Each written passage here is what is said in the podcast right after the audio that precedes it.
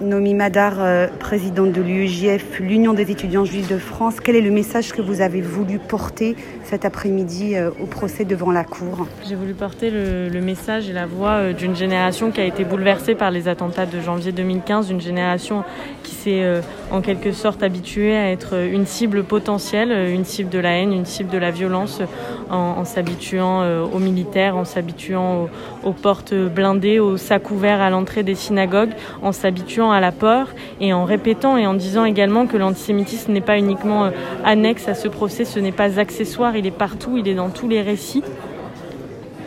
Et c'était important de remettre cet aspect-là au centre du procès et ne pas uniquement s'entendre dire que Amédi Koulibaly euh, n'aimait pas euh, les juifs, c'est l'idéologie dans laquelle il provenait qui se fonde sur la haine des juifs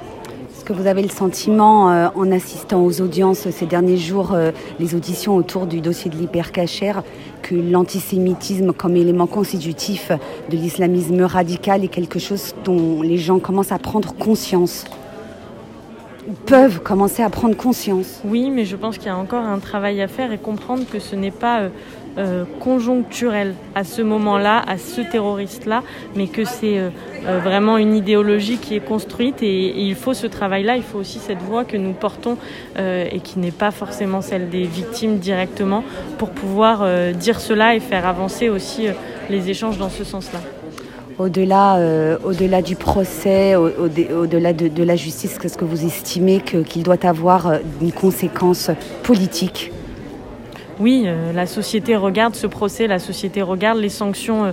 qui vont être données à la suite de ce procès. La, la société a les yeux rivés et l'antisémitisme, s'il est sanctionné clairement, durement, aura aussi, ça aura aussi une résonance euh, au-delà et ceux qui tentent euh, euh, de haïr, de détester, de violenter les juifs sauront qu'on ne peut pas le faire impunément.